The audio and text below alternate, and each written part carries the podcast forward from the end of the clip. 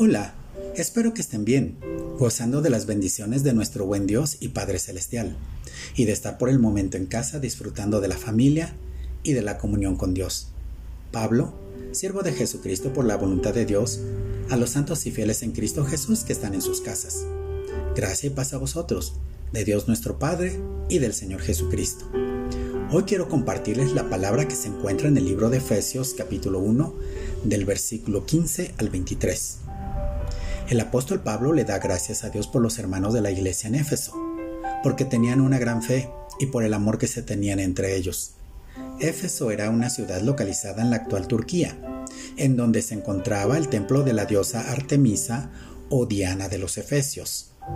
En el capítulo 19 del libro de Hechos se nos narra la historia de cómo Pablo llegó a la ciudad de Éfeso y lo que pasó durante su estancia de casi tres años encontró a ciertos discípulos como a doce hombres que habían recibido el mensaje de Cristo y les preguntó que si habían recibido el Espíritu Santo. Ellos contestaran que no sabían que había Espíritu Santo. El apóstol Pablo generalmente llegaba a las sinagogas de los judíos, pero también les predicaba a los griegos. Dios por medio de Pablo hacía milagros extraordinarios. Inclusive con la ropa de Pablo la llevaban a los enfermos y estos eran sanados y los espíritus malos salían de la gente. Los hijos de un judío llamado Ezeba querían imitar lo que hacía Pablo y quisieron liberar a un endemoniado y no pudieron y salieron, salieron heridos por el endemoniado. Muchos de los que habían creído en el Evangelio venían y confesaban los pecados que habían hecho, y muchos que habían practicado la magia llevaron sus libros para ser quemados y el precio se calculó en 50 mil piezas de plata.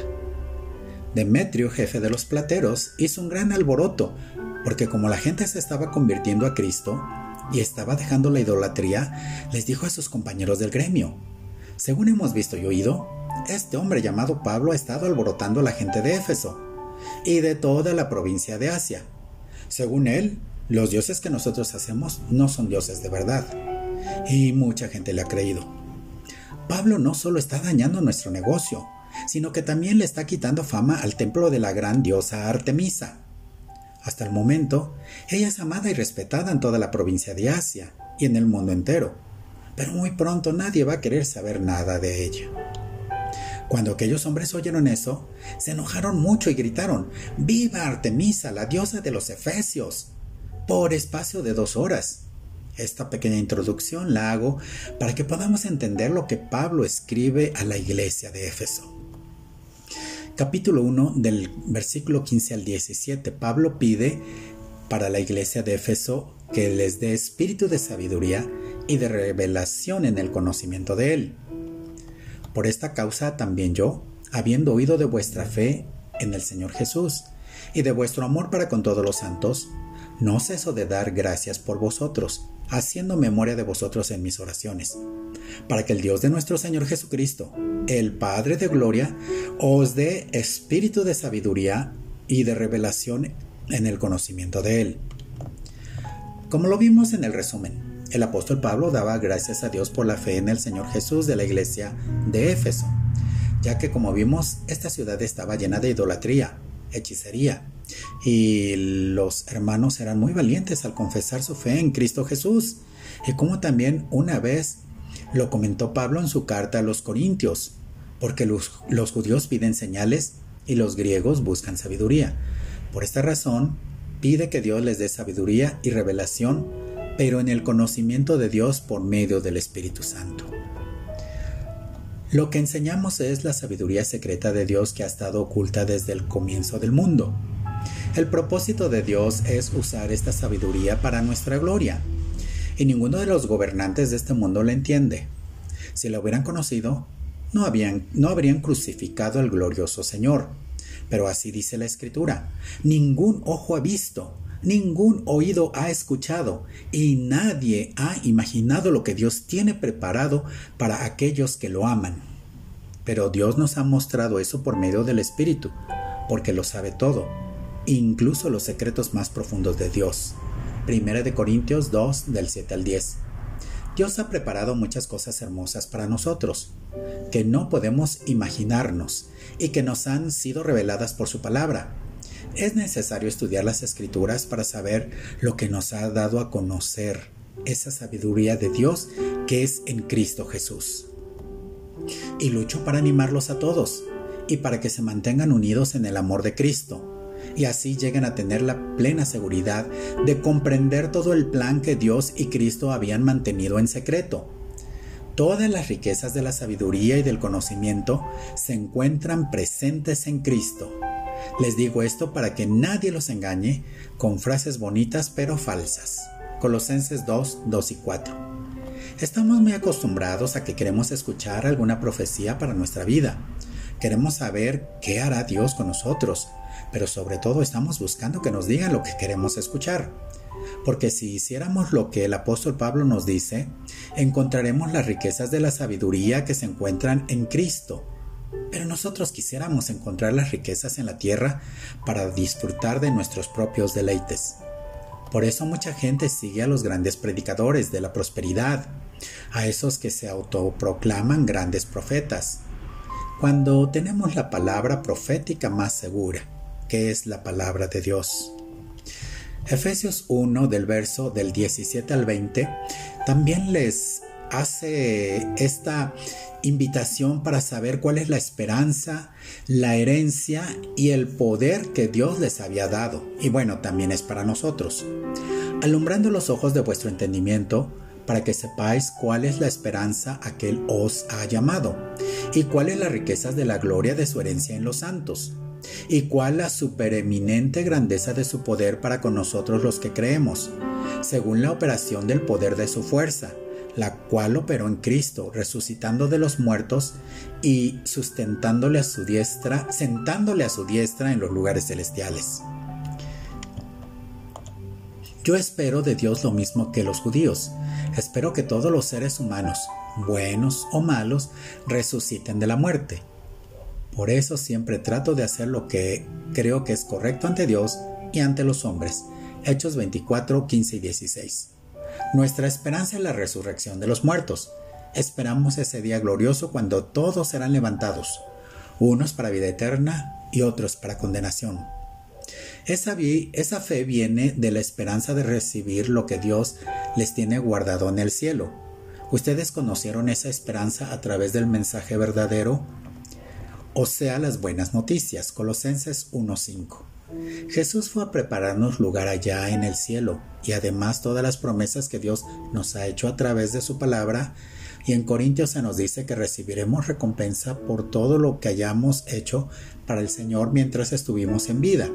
Y también nos promete cinco coronas que podemos ganar y muchas promesas como a los vencedores en el libro de Apocalipsis. Porque quiso que su pueblo entendiera esa grandiosa y maravillosa verdad para todas las naciones, que antes no les había mostrado. El plan secreto es Cristo que vive en ustedes que les da la esperanza de disfrutar la grandeza de Dios. Colosenses 1:27. El Señor Jesucristo nos dio una promesa, que donde Él estuviera quería que también nosotros estuviéramos con Él. Y también quiere compartirnos de la gloria que el Padre le dio. Así que esa es nuestra esperanza. Estimado Tito, te saludo yo, Pablo, siervo de Dios y apóstol de Jesucristo fui enviado para que el pueblo que Dios ha escogido tenga fe en Él y para que conozca la verdad que enseña cómo vivir, cómo servir a Dios.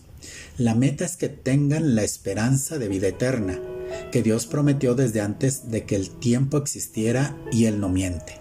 Tito 1, 2 y 3. Qué gran y maravillosa noticia, precisamente eso es el mensaje del Evangelio, que Dios nos amó y que dio a su Hijo unigénito para que todo aquel que en Él crea tenga vida eterna. Ese amor nos enseña a no rebelarnos contra de Dios, a abandonar la maldad del mundo y a vivir en este mundo con buen juicio, como Dios quiere dedicados a Él. Mientras tanto, esperamos la llegada de nuestro gran Dios y Salvador Jesucristo, quien vendrá lleno de gloria. Esperamos ese día feliz. Tito 2, 12 y 13. Así es, esperamos con gran gozo el día en que el Señor Jesús venga por nosotros, su iglesia. Como lo dice esta palabra, tenemos que vivir como Dios quiere, no como a nosotros nos parece mejor, si es que realmente anhelamos ese día feliz. El Señor Jesús le habló a Pablo en el camino a Damasco y le dio el mensaje para los gentiles que somos nosotros, para que abra sus ojos, para que se conviertan de las tinieblas a la luz y de la potestad de Satanás a Dios, para que reciban por la fe que es en mí perdón de pecados y herencia entre los santificados. Hechos 26, 18.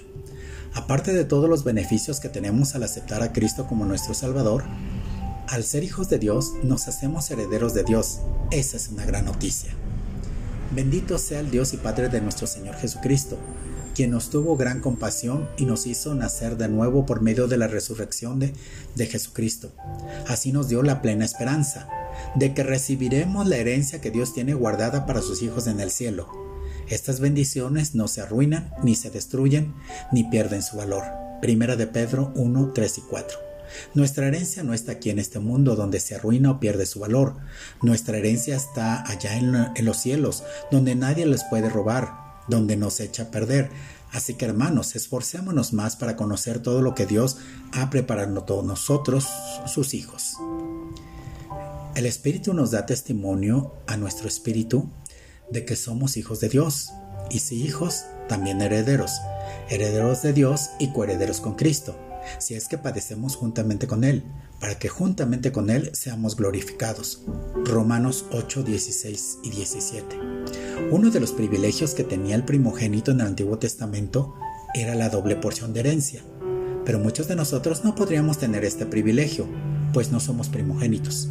En mi caso yo fui el octavo, y también las mujeres no podían tener este privilegio, pero ahora en el Nuevo Testamento se nos dice que somos parte de la congregación de los primogénitos, al creer en Jesús, y ahora tenemos ese privilegio de la doble porción de herencia, porque somos herederos de Dios y coherederos con Cristo.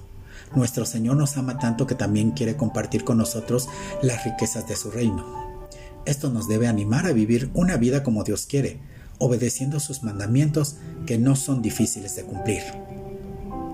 En él también vosotros, habiendo oído la palabra de verdad, el Evangelio de vuestra salvación, y habiendo creído en él, fuisteis sellados con el Espíritu Santo de la promesa, que es las arras de nuestra herencia hasta la redención de la posesión adquirida para la alabanza de su gloria. Efesios 1, 13 y 14. Las arras se refiere a la garantía que tenemos de las promesas de Dios, y el Señor no es hombre para que mienta, ni hijo de hombre para que se arrepienta. Él habló y lo cumplirá. Esa es nuestra esperanza y seguridad en Él. Así que hermanos, si tenemos el Espíritu Santo, andemos como Él quiere, que andemos dejando el pasado atrás y las obras de la carne a un lado, y despojándonos de todo pecado que nos es un estorbo, pues la vida es una carrera que exige resistencia. Y si el Espíritu de aquel que levantó de los muertos a Jesús mora en vosotros, el que levantó de los muertos a Cristo Jesús, vivificará también vuestros cuerpos mortales por su Espíritu que mora en vosotros. Romanos 8:11. Somos muy privilegiados al que en nosotros more el Espíritu Santo. En la antigüedad el Espíritu descendía sobre alguna persona, pero no se quedaba en la persona. Y hoy somos muy bendecidos porque ese poder tan grande que le dio vida a Jesús después de su muerte en la cruz y lo resucitó, ese mismo poder vive en nosotros y como lo dice Pablo, tenemos este tesoro en vasijas de barro para demostrar que este extraordinario poder que obra en nuestra vida no viene de nosotros, sino de Dios. Segunda de Corintios 4:17. Te animo, hermano, a que no desaproveches esta gran oportunidad que Dios nos ha dado, el privilegio que Dios viva con nosotros y que nos comportemos como es digno de nuestro invitado. ¿No sabéis que sois templo de Dios y que el Espíritu de Dios mora en vosotros? Primera de Corintios 3:16. Efesios 1 del 21 al 23. Cristo, cabeza de la iglesia y Señor de toda la creación. Esto es lo que se nos comparte a la iglesia. Sobre todo principado y autoridad y poder y señorío, y sobre todo nombre que se nombra no solo en este siglo, sino también en el venidero, y sometió todas las cosas bajo sus pies, y lo dio por cabeza sobre todas las cosas a la iglesia, la cual es su cuerpo, la plenitud de aquel que todo lo llena en todo. Nadie puede ver a Dios, pero Jesús es Dios en forma visible y supremo Señor de toda la creación. Con su poder creó todo lo que hay en el cielo y en la tierra, todo lo que se ve y lo que no se ve, ya sean seres espirituales, poderes, autoridades o gobernantes.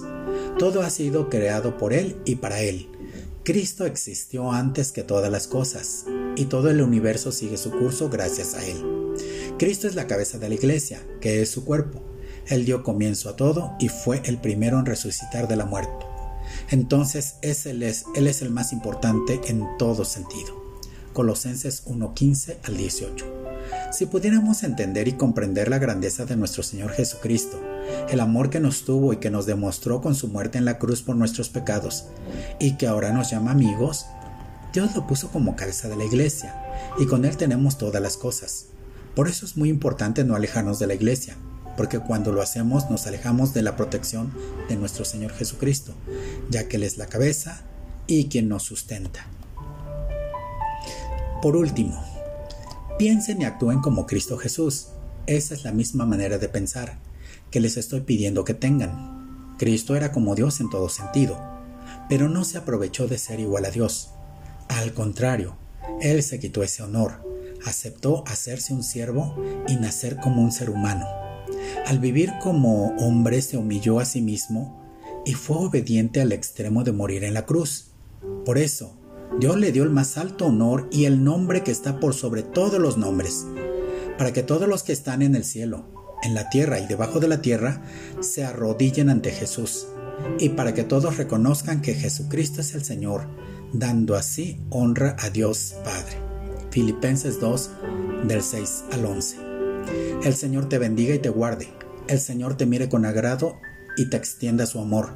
El Señor te muestre su favor y te conceda la paz. Dios los bendiga hermanos y hasta la próxima.